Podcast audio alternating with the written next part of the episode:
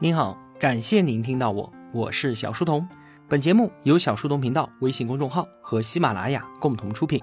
在公众号里面回复“陪伴”，可以添加我的个人微信。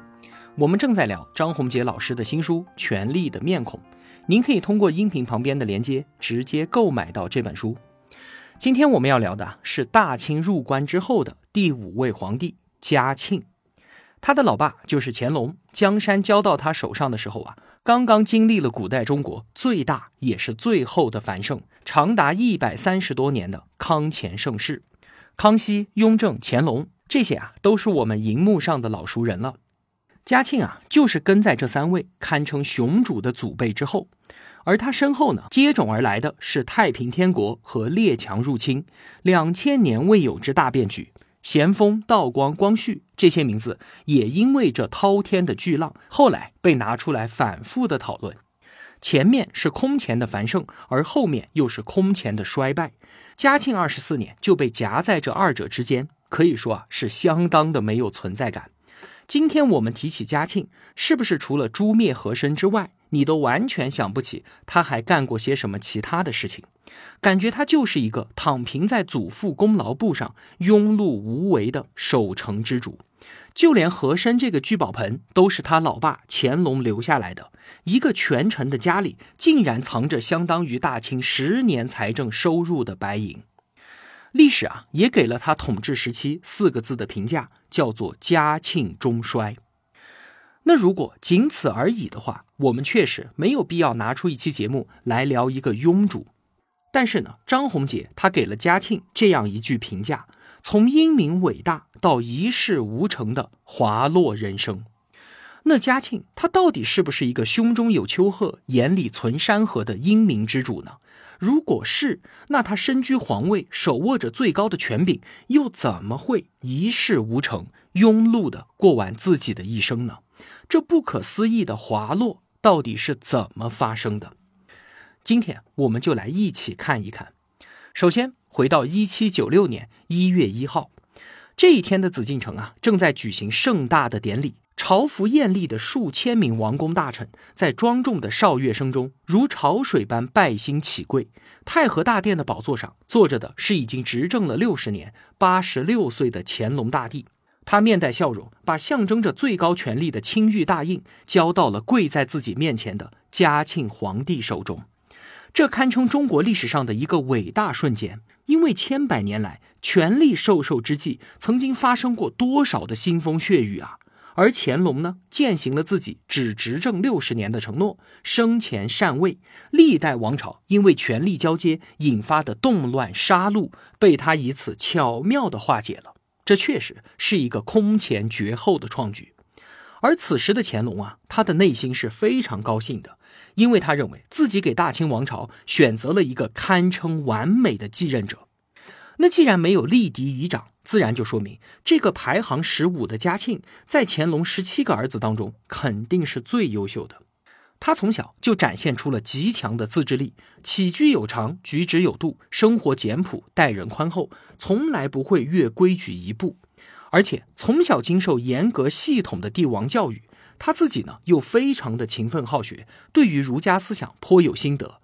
无论是文化修养，还是武功骑射，在所有的皇子当中，嘉庆都是首屈一指。乾隆决定立其为储君的时候，他才是一个十三岁的孩子，而此时的禅让大典上，嘉庆已经是一个稳健有力的三十六岁的中年男人了。此前长达二十年的审查期内，嘉庆可以说是满足了乾隆对于一个接班人的所有期望。与此同时呢，乾隆心里面还怀揣着一份谨慎和小心，因为啊，他知道历史上的太上皇没有一个有好下场的。李渊是被自己的儿子李世民用刀逼下了皇位，在当了九年的太上皇之后，悄无声息的死去了。唐玄宗成了太上皇之后呢，被软禁了起来，自己亲近的大臣朋友被逐一流放，最后也是郁郁而终。还有像是宋徽宗、宋高宗、明英宗，也都无一例外是以悲剧收场的。那作为实权老人的乾隆，怎么可能让自己落入这般境地呢？皇位尽管是已经禅让了，但是啊，他只把那些接待、祭祀、礼仪这一类的日常事务交给嘉庆，军国大事以及高级官员的任免大权还攥在自己手里。尽管已经改元易号嘉庆元年，但这一年其实还是乾隆六十一年。不过呢，后来的事实却证明乾隆多虑了。登基之后的嘉庆，对于自己毕恭毕敬，每天是兢兢业业的出席每一个活动，但是不做任何的决定，不下一道命令，全部都交由太上皇决断，一切按照老皇帝的眼色行事。嘉庆十分清楚自己的定位和角色，他谨小慎微的把自己当做是老皇帝的贴身秘书。在他继位的第二年，发生了一件大事儿，和自己感情很好的结发妻子，也就是当时的皇后过世了。这本是国丧大事啊，但是呢，嘉庆心里面非常清楚，老皇帝已至迟暮，对于死亡是相当的避讳，因此他做了继位之后第一个决定，就是皇后的丧事以最简单、最快速的方式处理掉。大丧期间，所有大臣觐见太上皇都不需要穿丧服，不把一点晦气带过去，而他自己呢，也没有因为丧事耽误哪怕一件国事。这一切的一切啊，乾隆可都是看在眼里的。当了三年的太上皇，他离世的时候，对于这样一个接班人，应该说是非常非常的满意。那你说嘉庆会不会是城府极深？此前三十多年都是夹着尾巴做人，等到老皇帝一归天，马上就肆无忌惮、原形毕露呢？没错。嘉庆一亲政，马上就换了一副嘴脸。但是啊，他并不是贪图享乐、欢喜国政，而是一改此前的温和稳健、谨小慎微，变得雷厉风行、杀伐果决。就在乾隆宴驾的第二天，嘉庆就下旨免去前朝第一宠臣和珅军机大臣兼九门提督之职，去给太上皇守灵。朝野内外一片惊愕。四天之后，逮捕和珅，立案调查。与此同时，抄家，超出了巨额财产八亿两白银。当时啊，大清朝全年的税收不过七千万啊！如此惊天大案，如果是朱元璋来办，那肯定是要彻查何党，株连漫引，牵连多少人，不敢想象。常年被和珅一派打压的其他政治力量，肯定不会错过这个机会，全力反扑，打击报复。而嘉庆皇帝呢，在一尺白绫赐死和珅之后，立刻下诏一锤定音，此案就此终结，不会再起波澜。你看这是不是英明之举？已经在位三年，却如同影子般悄无声息的嘉庆，在亲政之后，以雷霆手段完成了一次完美的亮相。那请问，为什么乾隆一死，嘉庆就要第一时间办掉和珅呢？之前我们听说的解释是这样的。和珅自作聪明，得知乾隆决定立储之后，第一时间就跑去给嘉庆送了一柄如意，用这个天大的好消息去讨好未来的新皇帝。但这件事儿呢，却引起了嘉庆对于他的猜忌和反感。今天你能把皇上的秘密泄露给我，那明天你凭什么不会把我的秘密泄露给别人呢？所以这样的人不能留。但是呢，你不喜欢和珅，你完全可以不用他。也不至于在老爸刚刚咽气，就迫不及待的要除掉老爸最喜欢的权臣吧？其实呢，嘉庆对于和珅的痛恨，并非出于私人恩怨，而是基于对于大清王朝的责任感。乾隆早年确实勤政。奉康熙、雍正两朝之余烈，将大清推向了极盛。但是越到晚年，生活越是奢靡，吏治也越是宽纵，贪腐已经发展到了无孔不入的地步。由于官僚的集体贪腐，百姓是民不聊生。所以就在乾隆得意洋洋的举办完禅位大典之后七天，就爆发了席卷五省的白莲教起义，大清王朝一时间岌岌可危。乾隆当太上皇的这三年，每天都忙于调兵遣将、镇压白莲教，但是起义的烈火反而愈演愈烈。整个官僚系统上上下下都把这场战争当成了中饱私囊的机会，特别是和珅，利用乾隆的宠幸，弄权舞弊，一刻不停的大肆敛财。而嘉庆呢，对于乾隆晚年的昏聩之举，他是看得一清二楚的。但是由于自己的身份特殊，他什么都不能说，什么也不能做。眼看着大清这架马车向着万劫不复的深渊急速奔驰，他却无能为力。这三年他的忧虑之甚，可想而知啊！所以老父亲刚刚咽气，他就立刻冲进驾驶室，拉下手刹。白莲教那可是昼夜大患，当务之急。嘉庆非常清楚，天下烽火那就是官逼民反而起，基层官员搜刮百姓，不是为了自肥，大半是为了行贿上级，层层剥削，很大一部分全部都进了和珅的腰包。所以啊，想要熄灭起义的烈火，必须要遏制贪腐之风。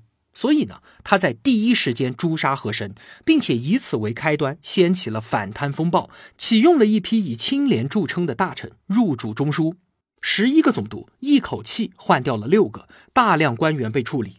通过惩贪和人事调整，后勤保障体系得以部分恢复。随后呢，针对军中长期存在的贪腐、权力分散、军纪涣散等等问题进行军事整顿。当时的阵前最高统帅竟然随军都带着戏班子，成天是喝酒听戏。嘉庆怒不可遏，直接处死其手下的一批不法亲信，也被从重治罪。最后呢，战略方针也进行了重大调整，一改乾隆的一味追击，嘉庆命令各省坚壁清野，以切断后勤补给、削弱起义军的战斗力为主，同时呢，剿抚兼施。就是一方面严厉镇压，另一方面呢，我直惩首恶者，其他人以招降安抚为主。经过四年的不懈努力啊，白莲教总算是被基本荡平。捷报传来，嘉庆皇帝喜极而泣。我们看到，从诛杀和珅到肃清吏治，到整顿军事，最后平定白莲教起义，雷厉风行，确实是一代雄主的样子啊！而且还不仅如此。在他登基之前，满足了乾隆对于一个合格接班人的所有要求。那他亲政之后的所作所为，更是满足了人们对于一个圣贤君王的所有想象。嘉庆啊，算得上是整个大清朝乃至是中国历代皇帝当中私德最好的一个人了。他对于个人享乐毫无兴趣。继位之后，他就马上下诏禁止大臣再向自己进献古玩字画。进献妖宠的风气是在乾隆晚年兴起的。嘉庆直言不讳地说：“这些东西机不可食，寒不可衣，价格昂贵，除了助长贪腐之外，毫无益处。名义上是你们这些官员进献的，可实际上呢，那不都是搜刮民脂民膏所得吗？”乾隆临死之前啊，在新疆发现了一块两吨重的玉石，稀世珍宝啊，要求运进京城。结果东西还没到，乾隆就病天了。嘉庆上来之后就下令，这块石头不管现在运到哪里，马上给我扔了。玉石虽美，无益于民，朕不喜爱。这道命令啊，让嘉庆节俭的光辉形象一下子就树立了起来。嘉庆皇帝这一辈子啊，对于声色珍玩这一类的东西，从来都是不屑一顾，简直可以算是一个禁欲主义者。哪怕是去打猎，也不是为了自己享乐，而完全是为了遵循祖制的要求。他严格按照先祖的路线和时间，完全就是为了走个过场，随便打几件猎物，立刻返程，绝不多停留一刻。还有，他也是整个大清朝最勤政的皇帝之一，完全继承了他爷爷雍正的工作狂的风格。执政二十多年，没有一天不早起，每天召见大臣，批阅奏折，事必躬亲，废寝忘食。如果说哪天他要外出巡视，他还要更早起床，提前把这一天的公务给全部处理完。话说有一次啊，参加完一个祭祀活动回来之后呢，本来是要接见大臣的，辅政的睿亲王考虑到皇帝刚参加完活动已经很累了，况且呢正值三伏天，热得不得了，就把接见改到了明天。结果龙颜大怒，这个睿亲王也是好心没好报，被降职罚俸。还有一次呢，也是差不多的情况。嘉庆按照祖制看完冰上表演之后，回宫准备批阅奏折，结果呢，当天没有奏折。他生气地说：“我每天孜孜不倦的工作，你们这帮大臣怎么就不能上行下效呢？我去看冰祭，那也是老祖宗的规定啊。大冬天有什么好看的？你们一个二个的趁机躲在家里面睡大觉，可恨。”于是传旨，把满朝文武都给申斥了一遍。嘉庆啊，他一直到死都保持着这份敬业精神，从未懈怠。最后，他还是一个颇有人情味的仁慈之君。每次出巡，遇到有百姓拦轿申冤，他都会停下来询问清楚，然后呢，批示相关部门迅速办理。他说，老百姓胆敢拦轿，那一定是有大冤情啊！我自己再累，也应该及时处理。还有，他平日里对官员相当的平易。有一次呢，一个叫做杨毅的地方官进京面圣，正值酷暑，官员一进门，皇帝立刻就把扇子给放下了，因为按照礼制，大臣是不能在皇帝面前扇扇子的。而嘉庆他就能做到同甘共苦，两个人座谈，即便是汗如雨下，他都再也没有拿起过扇子。杨毅后来写回忆录的时候提起这件事儿啊，那是感动的痛哭流涕呀。即便是在盛怒之下，嘉庆都能存有一丝温情。翰林院编修《洪亮吉上书言事，激怒了嘉庆，被投入刑部大狱问罪。随后呢，他还专门派太监去传了句话给刑部，说读书人。不可用刑，而就是这一句话，让洪亮吉是感念终生。你看，这样一个仁慈的皇帝，在他去世之后啊，满朝文武对于他都是无比的怀念。所以呢，综上所述的种种，嘉庆确实满足了我们对于一个贤明君主的所有想象，他也确实配得上张宏杰英明伟大的四字评价，不是吗？那既然如此。嘉庆又为何会从这般的高度滑落到一事无成呢？我们再次回到他的高光时刻——嘉庆七年，肃清吏治初见成效，镇压白莲教也取得了决定性的胜利之后，他做的第一件事就是去祭拜祖陵。嘉庆啊，他在冥冥之中就感觉到自己和圣祖康熙很像。康熙当年勤鳌拜平三藩。之后呢，励精图治，把被战争破坏的千疮百孔的江山治理的井井有条，开启了百年盛世。而他自己呢，朱和生平白莲教，自己也算是为了江山殚精竭虑。那么等待着他的又会是什么呢？此前啊，他的注意力全部都在战场上，现在呢，能够好好的俯览一下自己的大清政局了。但是这一细看。他简直不敢相信自己的眼睛，整个大清王朝已经通体溃烂，病入膏肓了。最严重的问题还是贪腐。虽然之前他已经意识到这个问题关乎大清的存亡，但他还是大大的低估了反腐斗争的艰巨性。他以为只要杀掉和珅，再经过一次反贪风暴，腐败的势头就会应声而止。可结果呢？几年之后，一切如旧。各地的官员从上到下无人不在私相授受、买卖官位，整个官僚集团对于腐败早就是习以为常了。就连皇帝亲手树立的廉政模范，也都一个接一个的陷入到贪腐。最典型的一个官员叫做广兴，当年啊，因为揭发和珅被嘉庆所器重，调他到四川掌管军务。这个广兴呢，也是不辱使命，清正自持，每年为国家节省银两百万。嘉庆就多次号召全国官员都要向他学习，可结果呢？调回中央担任兵部侍郎，仅仅一年就因为贪污落马，把皇帝的脸都给打肿了。嘉庆亲政以来，年年治水，黄河年年决堤，每年都要把全国财政四分之一的钱拿来治水。为什么会这样？就是因为治水经费绝大部分都进了各级官员的腰包，治河官员拿着经费公然在河都衙门里面大摆酒宴，天天如此。治理工程呢，偷工减料，河水一来处处决口。还有基层衙门出现了大量的编外人员，数量竟然是在编官员的几十倍。虽然朝廷不给他们开工资，但是这些人横行乡里，巧立名目，一遍又一遍的去找老百姓收钱。如果不缴，那就关进私牢，严刑拷打。面对上述这些情况啊，嘉庆皇帝决定加大反贪力度，对于贪官发现一个就惩处一个，绝不手软。后来从嘉庆七年到嘉庆十年，每个月都有重大的人事调整，全国的省部级官员通通换了个遍。可是呢？腐败的势头却丝毫没有减弱的迹象。今天这个官员落马，明天继任者上来继续贪，前仆后继。大清朝到嘉庆时的贪腐问题，已经不是个别官员的道德水准的问题了，而是典型的制度型贪腐。只要你身在官场，你就不可能独善其身，因为如果你不贪污，就没有钱去打点上司，去结好同级，甚至都没有办法在官僚体系当中生存下去。即便作为皇帝，他下定决心要惩贪，但是他发现自己所面对的是一个巨大的混沌系统，每每重拳出击，都如同打在棉花上一样绵软无力。还有一个巨大的问题是人口暴涨带来的社会动荡。此前的大清王朝人口一直都在一亿以下，而经过乾隆六十年到嘉庆手上的时候，人口数量翻了三倍，超过了三亿。那个时候啊，是农业文明，可不像今天是工商业文明，有人口红利。我们今天恨不得人口继续增长，抵达拐点开始下降，大家都是一片哀嚎。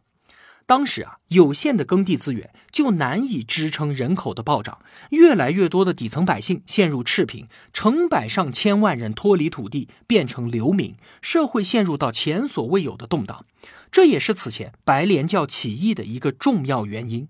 尽管这个时候呢，起义已经被平息了，但是流民的问题始终没有办法解决。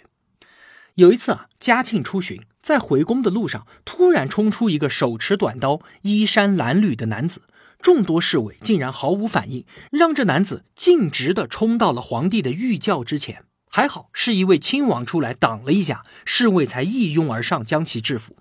皇帝遇刺，大清开国以来头一次，天大的事情啊！按常理来说，绝不会简单。于是呢，成立了庞大的审问集团，一定要揪出幕后黑手。最后酷刑用尽，根本就没有什么幕后主使。行刺的男子就是老婆死了，上有八十岁的瘫痪老母，下有两个未成年的孩子，生活实在是无以为继了。索性就想，横竖都是死，不如干票大的，死得惊天动地。于是呢，就揣着一把刀，自己来行刺了。他自己也想不到，差一点就完成了这前无古人的壮举了。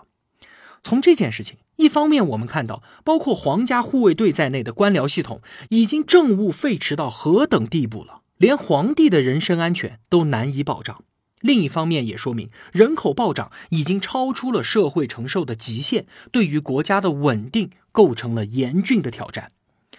嘉庆所面临的这些问题啊，都是空前的，已经超越了过去两千年中国政治的经验范围了。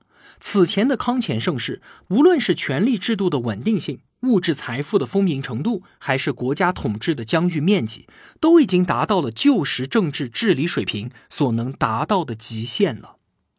同时期的世界上，地理大发现带回了玉米、土豆，导致此后一百年世界人口从六亿增长到了九亿多。所以啊，不单单是中国，亘古未见的人口问题向世界各国都发出了挑战。然而，挑战和机遇历来都是并存的。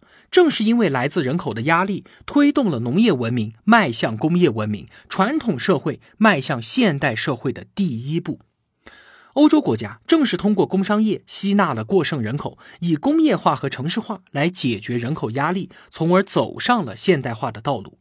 如果说啊，当时我们中国能够顺应历史潮流，以发展对外贸易和工商业，甚至是发展海外殖民作为解决人口的办法，那么中国完全可能主动的搭上刚刚启动的全球化列车。但是呢，就像我们以后见之明无数次哀叹当事人的选择一样，嘉庆并没有大胆出击，而是全面退守传统，毅然决然地举起了敬天法祖的守旧大旗。嘉庆十年，皇帝带领百官去到满族的龙兴之地祭祖，路上呢，他就写了一篇文章，叫做《守成论》。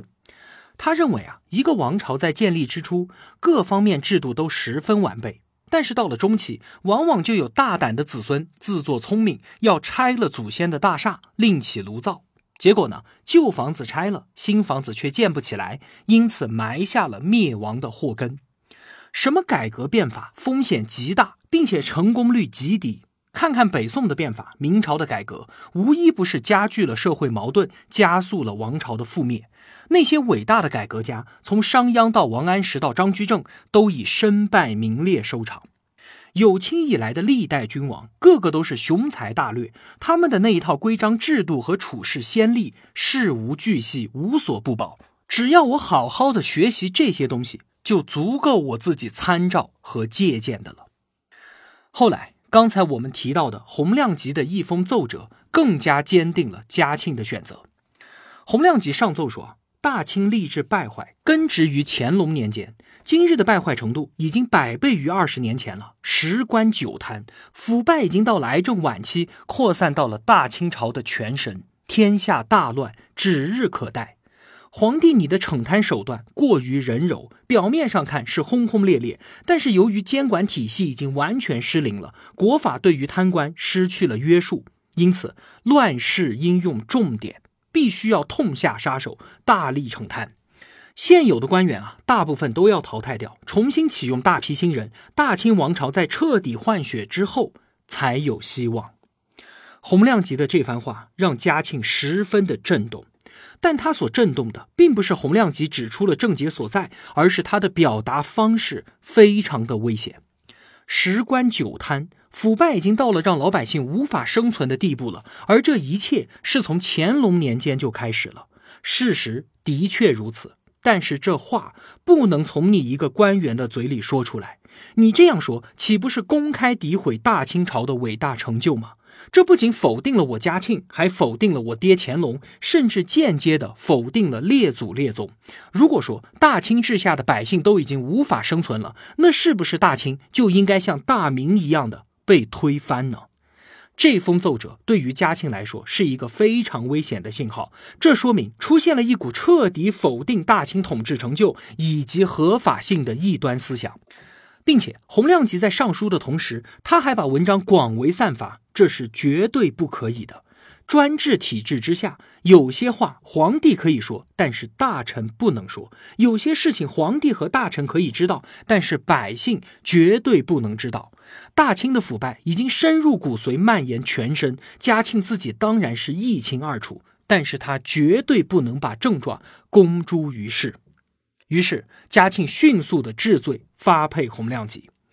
此事啊，让嘉庆十分的警醒。他认为，就是因为我自以为是、肆意妄为，才导致了这个危险苗头的出现。痛定思痛，和洪亮吉建议的大动干戈完全相反。嘉庆决定保守治疗。对于大清这样一个奄奄一息的病人，绝对不能再折腾了。唯一可取的就是循序渐进、固本培元的温补。而补品就是一系列的祖宗心法和圣人之道。嘉庆皇帝从此彻底的沦为了一个彻头彻尾的守城之主。那结果怎么样呢？可想而知，他自以为稳妥的守城之法，不仅没有像他期望的那样让大清朝恢复元气、重现荣光，反而是让这个帝国积重难返、不可收拾。到了他统治的后期，令他尴尬不已，甚至是羞愧落泪的事情，一件接着一件发生。有一年，他去扫墓，路上兵部尚书禀报说自己的兵部大印不见了。嘉庆震怒，兵部大印都能丢了，外出在路上，万一有个什么紧急情况，我连兵都调不了，给我查。结果呢，令人目瞪口呆，大印已经丢了三年了，竟然都没人知道。还有一次，在五科考试之后，按照惯例呢，皇帝要出席大典，嘉奖前三名。可是到时间了，第一名和第三名迟迟都没有来，大典被迫终止。敢戏弄皇上、放皇帝的鸽子，找死啊！结果一查，太监忘记开宫门了。武状元和武探花在宫门外急得打转，但是找不着门，进不来，荒唐至极。更荒唐的事情啊，是嘉庆十八年。两百多个天理教的教徒，趁着皇帝去避暑山庄不在京城的时候，竟然跟一些信教的太监里应外合，杀进了紫禁城，一直打到了皇后的寝宫边上。好在当时有一个皇子，就是后来的道光皇帝，率领卫队全力抵抗，最后把这两百人给全歼了。这种荒唐事情，在中国历史上的承平时代从来就没有发生过。皇宫的禁卫竟然能够废弛到这种地步，简直就是天大的丑闻。第二天，嘉庆皇帝就亲笔下了罪己诏书。他说：“我大清朝一百七十年，列祖列宗都爱民如子，深人厚泽。而我呢，虽然能力平庸，但也没有做过害民的事情啊。这汉唐宋明未有之奇耻大辱，竟然在我的任内发生了。”我当自我反省，改正不足之处，上达天命，下解民怨。而诸位大臣呢？如果你们愿做忠良，就请赤心为国，竭心尽力；如果你们自甘卑鄙，那请挂冠致仕，回家养老，不要尸位素餐，增加我的罪过。最后，他写下了八个字，随笔洒泪，通欲知之。一边写一边哭啊！古今中外如此动情、如此委屈的圣旨，那真叫独一无二。嘉庆皇帝实际上已经尽了他认知范围内的最大努力了，他对于每一件事情都竭尽全力。二十多年来，他就犹如堂吉诃德，一次次的向风车发起冲锋，却都于事无补。直到去世的前一天，他还在孜孜不倦地处理政务。其实，他的这种勤奋早已经变成了一种懒惰的惯性。他不明白为什么自己越努力，情况就越糟呢？他不明白为什么用遍了中国历史上的所有药方，依然不见成效呢？